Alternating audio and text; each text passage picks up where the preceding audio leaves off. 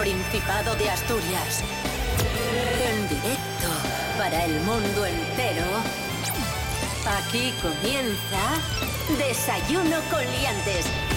Su amigo y vecino, David Rionda.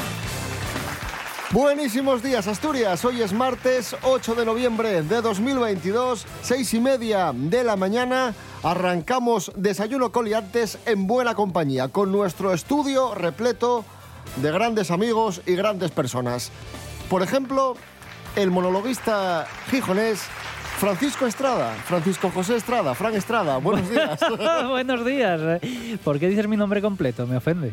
Es- eh, solo lo usa mi madre para reñirme. Y hace ya muchos años que no pasa, así que tampoco, o sea, no me gusta, no me gusta. Buenos días, Francisco José. Miguel Ángel Muñiz, muy buenos días. Buenos, hombre, ¿qué tal? Maravilloso. Rubén Morillo, buenos días. Buenos días, David Rionda. Buenos días, Fran Estrada. Buenos días, Miguel Ángel, Jimmy Pepín. Y buenos días a todos y todas. Promete el programa de hoy, ¿eh? Hombre. Promete, promete. sí, maravilloso. Antes de nada, pronóstico del tiempo para hoy. Vamos allá. La Agencia Estatal de Meteorología prevé para hoy, eh, martes 8 ya de noviembre, cielos cubiertos. Vamos a tener nubes durante todo el día y temperaturas que suben un poquitín, sobre todo las mínimas que suben de los 7 hasta los 11 grados, eh, fresquín poco por la mañana, y máximas que van a llegar hasta los 21.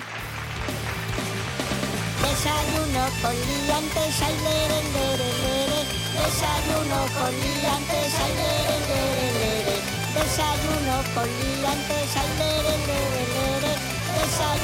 con.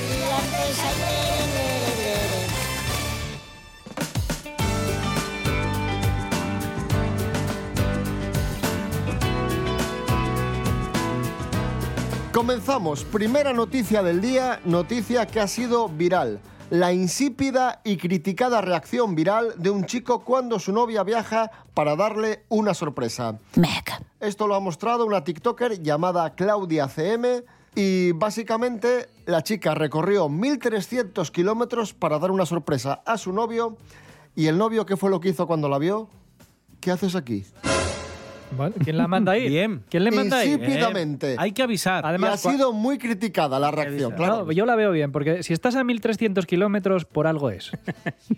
Oye, joder, de ¿Estar repente dices tú, igual me quiero alejar y se hace 1300 kilómetros y yo me quería alejar, ¿qué- ¿cómo vas a estar de, ánimo? La cara de la chica un poema, porque la chica fue en plan 1300 kilómetros. ¡Ay, aquí estoy! ¿Y él, y, y qué? Hombre, aquí lo simpático es que la mayoría de vídeos de relaciones a distancia eh, siempre son lo opuesto. Siempre lloran, es muy emotivo. Pero y- porque se quieren. Claro, porque se Pero esta quieren. pareja no se quería. Pero claro, tú sí pones el hashtag Long Distance Relationship, que es como se suelen subir todo este tipo de vídeos, pues siempre es la misma reacción, de emoción. Salvo en este caso, que yo creo que por eso llama la atención. Yo creo que cuando se graban estas cosas eh, tienes medio idea de que va a salir bien.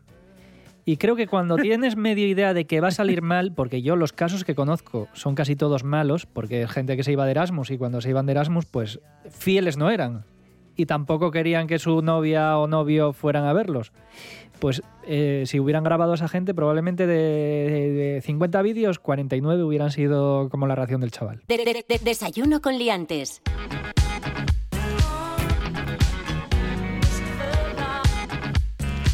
Y a raíz de esta noticia hemos preguntado en redes sociales lo siguiente. ¿Cuál ha sido la mayor sorpresa que te han dado? A ver. En nuestro Instagram, arroba desayuno con liantes, hemos preguntado a nuestros oyentes y, y atención a lo que nos cuentan. Esto me gusta. Vaya prestoso. Hemos destacado tres sorpresas. Por ejemplo, Miss Kubala nos dice, mi pareja metió un anillo de compromiso en el roscón de Reyes y se arrodilló. Me imagino que para pedirle matrimonio, si no sería una performance un poco, un poco rara. Para, para buscar la fama o algo. Ya, pero ¿y si, y si te toca, ¿y si le toca la fava? Entonces no se casa. ¿eh? Claro, ah, claro. te salió la fava. Había un anillo, Te pero... dejo.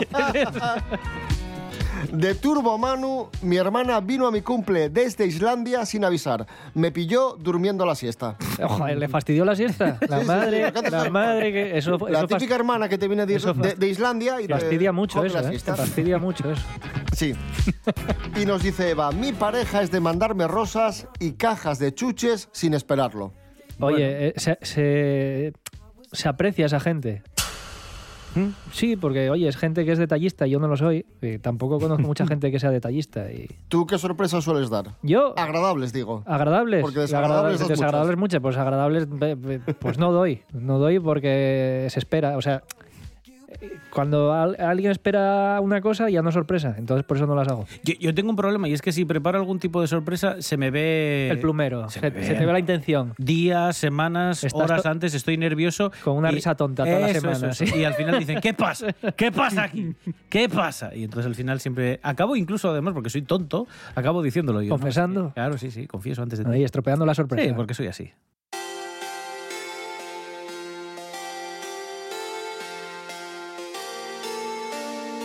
Dejamos el mundo de las sorpresas y nos adentramos en el mundo de la nutrición. Vamos a hablar del ayuno intermitente, que muchos dicen que es buenísimo, que da muy buenos resultados, que es maravilloso para la salud, y hay expertos que aseguran todo lo contrario. ¿Qué es lo que advierten los expertos? Nos lo cuenta Cris Álvarez Bello. Buenos días, Cris. Hola David, buenos días, ¿qué tal? Pues mira, esta semanita te hablo sobre salud. Los expertos en nutrición nos advierten sobre el ayuno intermitente, ¿vale? Nos aconsejan tener cautela con este método que hoy en día utiliza mucha gente para el control y la pérdida de peso. Nos dicen que debemos saber si el ayuno intermitente es compatible con nuestro estilo de vida. Además, que no hay pruebas científicas sobre sus resultados. Este método consiste en estar durante ciertas horas sin comer e ingerir alimentos el resto del tiempo. Esto es un método que debe ser supervisado por expertos y no hacerlo sin conocimiento. Según los estudios, la pérdida de peso se debe a la posible pérdida de masa muscular, como consecuencia del tiempo que se pasa sin ingerir ningún alimento. Para muchos pacientes puede estar desaconsejado, por lo que puede conllevar un riesgo para la salud. Por lo tanto, debemos tener cuidado siempre y contar con un profesional. Gracias, Cristina Álvarez Bello. Seguimos en Desayuno Coliantes en RPA en este martes 8 de noviembre de 2022. Noticia de la voz de Asturias, abrazar y cuidar burros, la novedosa terapia emocional que se impulsa en Teberga. Rubén Morillo, Sí, ¿de qué va eh, esto? Bueno, pues esto es una chica que se llama Isabel Quirós, que se mudó de Oviedo a Teberga y fundó eh, el refugio de Lucero, ¿vale? El refugio de Lucero es una pequeña finca en la que, bueno, pues empezó a cuidar a tres burrines que se llaman Pinocho, Conguito y Maruxiña.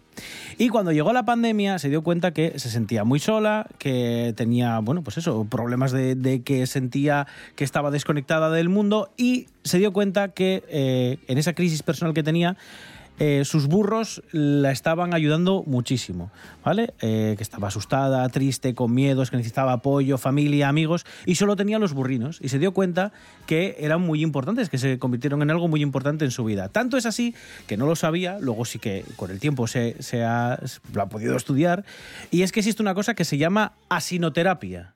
¿Vale? Que es pues la terapia con este tipo de, de- animales. Y dice que estamos muy habituados a conocer otras terapias con caballos, con perros, con, con delfines también, que es lo más habitual, pero que hay una terapia con burros que es completamente desconocida y que son los mejores terapeutas, dice ella. Y además, ahora ha tenido la oportunidad de entrar en la Escuela Rural Emprendedora con el apoyo de formadores y compañeros. Dice que este proyecto de utilizar a los burros como apoyo para personas que puedan necesitar este tipo de afecto, pues bueno, que, que dice, a mí me salieron alas. Dice, es la finca de mis sueños.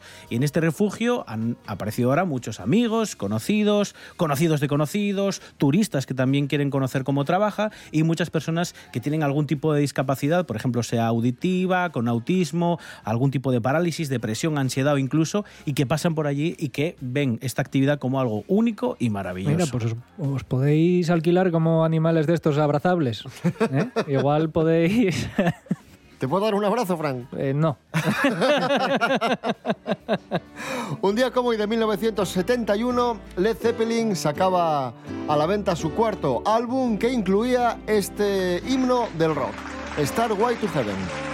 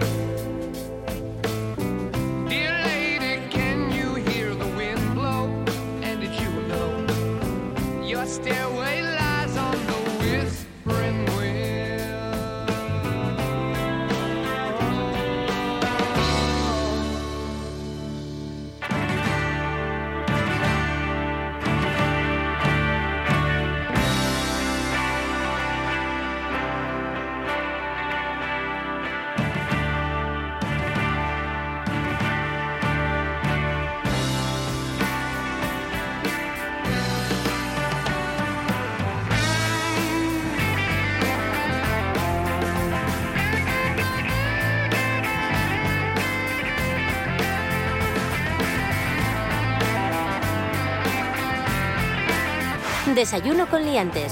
Síguenos en Instagram, arroba desayuno con liantes.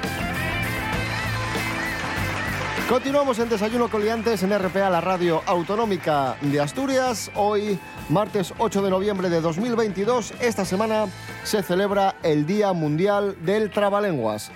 Y está con nosotros para hablar de los trabalenguas Carlos Herrera.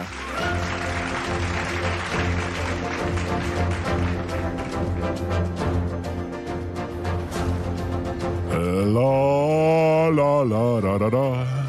La, ra, ra. Hola, hola. Señoras, señores, buenos días.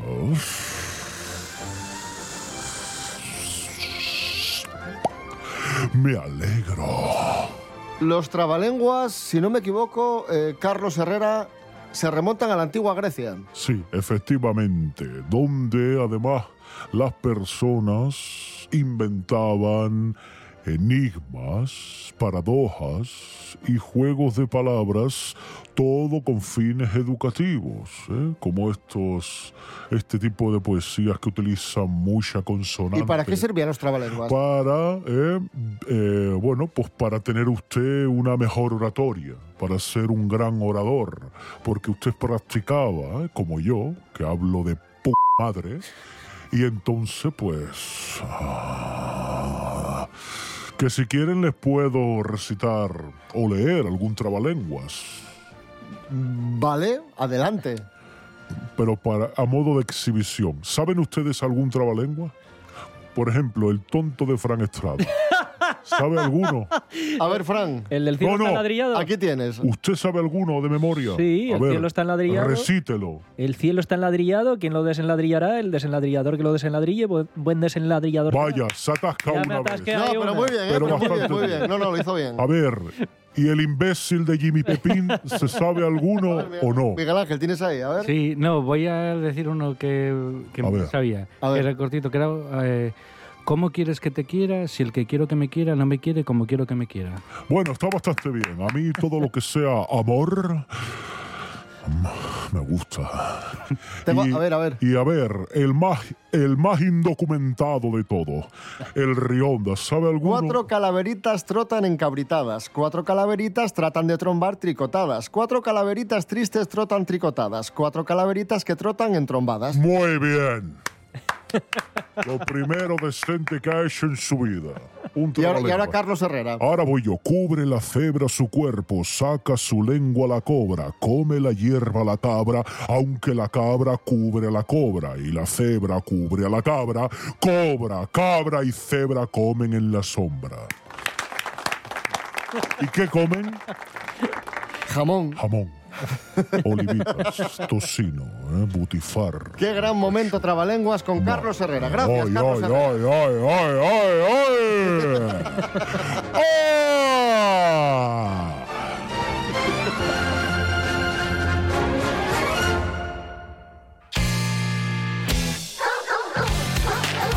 De- de- de- desayuno con liantes. Continuamos en Desayuno Coliantes en RPA, la radio del Principado de Asturias, en este martes 8 de noviembre de 2022.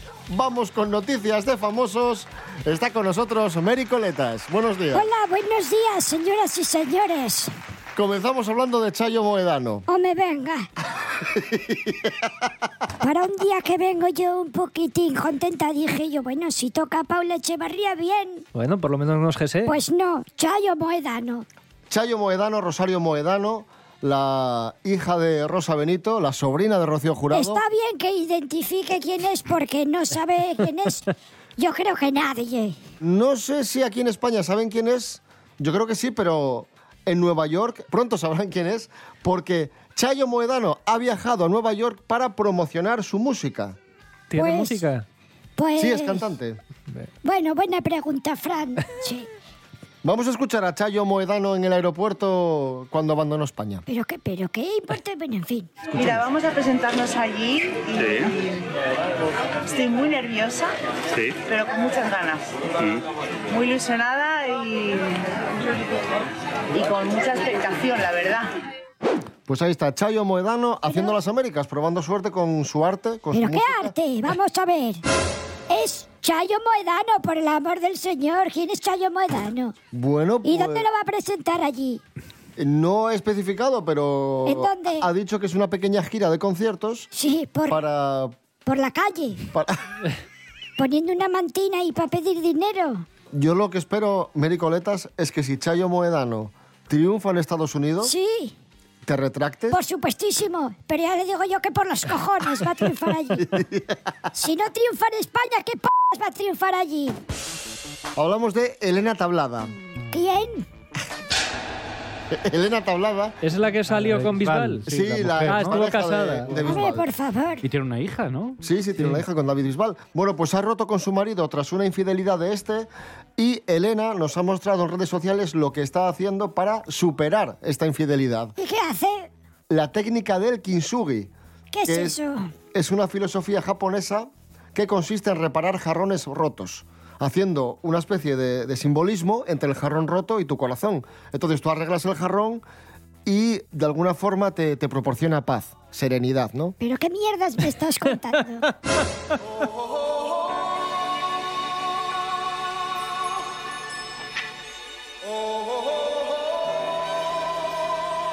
Bueno, hablando de rupturas, los que también rompieron y acabaron un poco mal son Corina Larsen y, y don Juan Carlos. De hecho, Corina Larsen acaba de sacar un podcast de ocho episodios Hombre. en los que va a contar su relación con don Juan Carlos y va a sacar trapos sucios a la palestra. Cuidado. Bueno, y ¿Qué va a hacer si no, si no sabe hacer otra cosa? Yo siempre me había imaginado que al rey Juan Carlos le gustaban otro tipo de mujeres, tipo, no sé, Belén Esteban o algo así, ese de ese palo. Sí, ¿por qué? Porque ves a Corina demasiado De- elegante, demasi- demasi- sofisticada. sí, sí, sí. Y yo creo que el rey... es- Más como Bárbara Rey. a lo Dicen que es campechano, no. Más vulgar. Más vulgar. Más vulgar. O sea, y además el rey dicen que es un, campe- un hombre muy campechano, entonces tendrá que estar con una princesa del pueblo. En este podcast cuenta que don Juan Carlos le llamaba 10 veces al día y todos los días le mandaba flores. ¡Qué varas! Lo- ella no era la única que recibía estos detalles. Hombre, Bueno, hombre, es que Vaya el, el rey mete muchas fichas. claro, y como son gratis las flores, como las pagamos los demás, claro, como para no mandar. ¿Qué prefieres, el podcast, ¿qué prefieres, el podcast de Corina o este programa?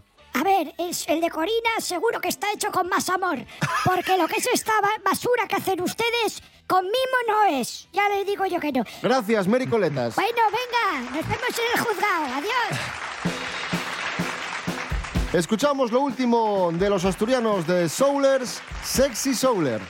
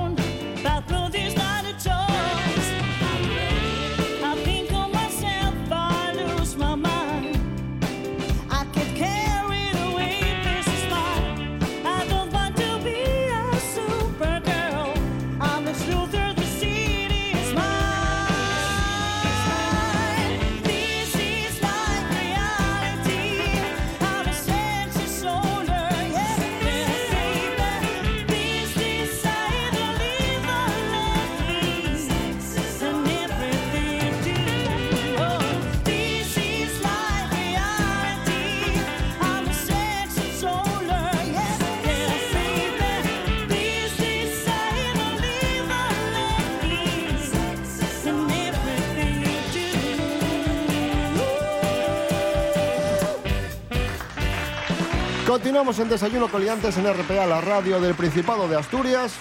Los extraterrestres no terminan de aterrizar en la Tierra. No terminan de llegar los extraterrestres. No ¿Por qué no narices, vienen?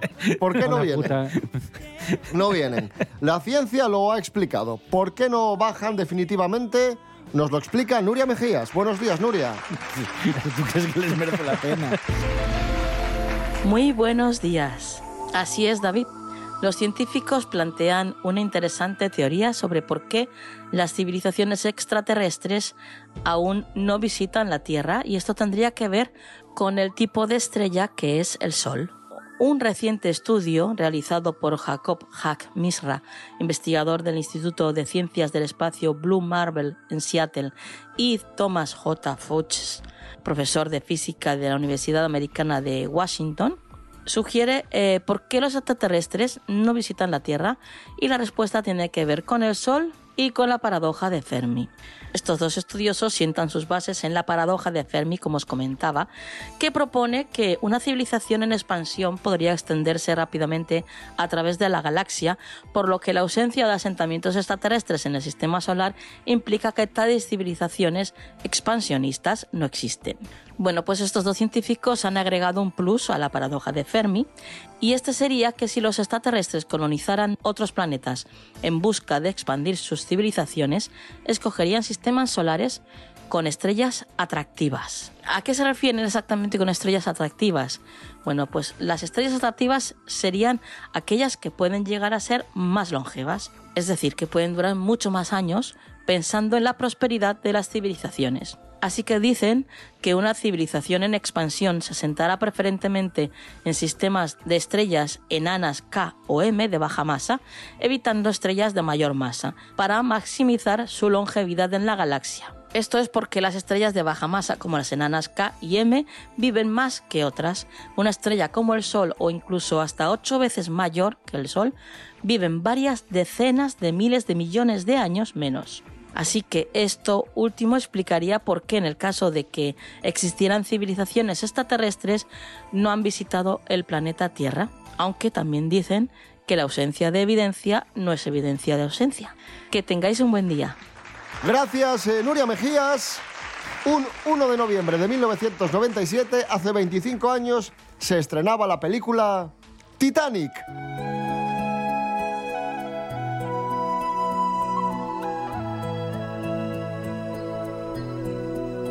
Hablamos de Titanic. Miguel Ángel Muñiz, hablamos de Titanic. ¿Qué nos puedes decir de Titanic? ¿Qué opinas de Titanic?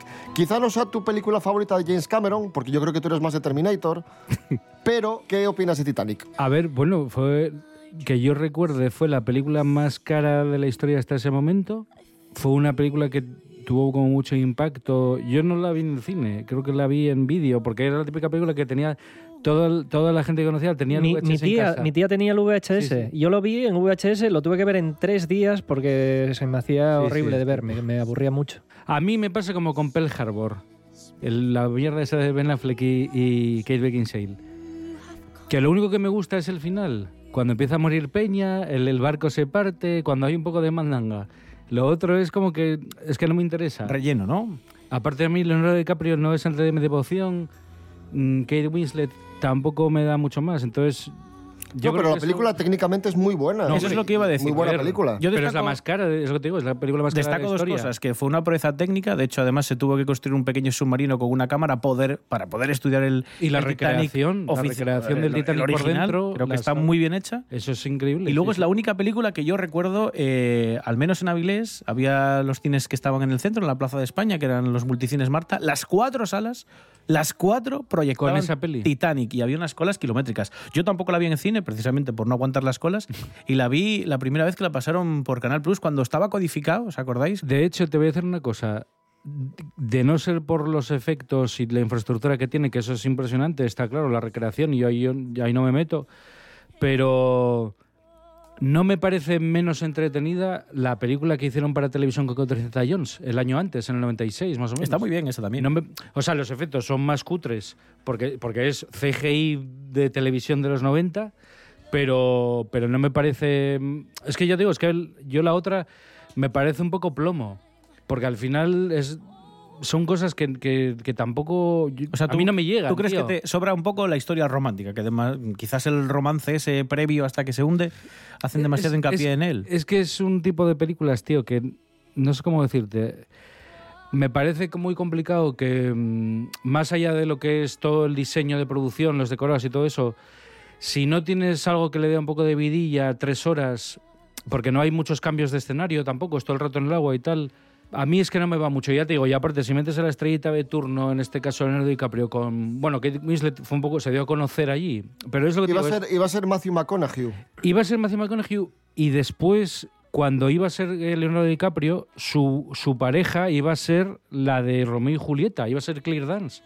Y lo rechazó, porque, bueno, creo que es como que no... Como que se vio un poco superada, como que le parecía una película demasiado apabullante y tal, y, y no quiso salir. Hay que decir que mientras se estaba proyectando en el, en el cine, tal era la demanda de esta película y el éxito y el boom que lanzaron el DVD cuando todavía se estaba proyectando en el cine. No, no, no me, no me extraña, pero es que te digo que, que fue una cosa. Fue una cosa increíble. No, no sé si. Yo creo que a lo mejor de la segunda mitad de los 90, los hitos más grandes, a lo mejor, y además son los dos de Fox, curiosamente, debieron de ser Titanic y dos años después La amenaza fantasma. Que me parece, a mí me gusta más que Titanic, pero aparte creo que tuvo más importancia porque estamos hablando de que La amenaza fantasma hubo gente que faltó de su trabajo para ir al cine a ver La amenaza fantasma el día del estreno, autorizada por sus jefes. Los Bu- jefes lo comprendieron. Buenos jefes. Los jefes, oye, tengo necesito este día moscoso para Buenos ir a jefes. ver esta película. De acuerdísimo yo, ¿eh? Yo siempre tuve una duda, porque siempre oí por ahí, nunca la vi en la sección de películas para adultos, ¿no? Pero vosotros visteis alguna vez Titanic. Físicamente visteis la carátula. ¿Existe Titanic? Nos vamos a ir con la, canción de Titanic, la de Celine Dion, ¿vale? My Heart Will Go On. Muy bien. Y mañana a las seis y media más y mejor. Eh, Rubén Morillo, tranquilo, relájate. Sí, sí. Relájate, hombre. si, si total ya nos llegan muchas denuncias, que más da una más que una menos. Eh, Rubén Morillo, David Rionda. hasta mañana. Mañana. Eh, Miguel Ángel Muñiz, gracias. Chao. Frank Estrada, un placer como siempre. Eh, ya lo sé, ya lo sé. Gracias. Love can touch us one time and last for a lifetime and never let go till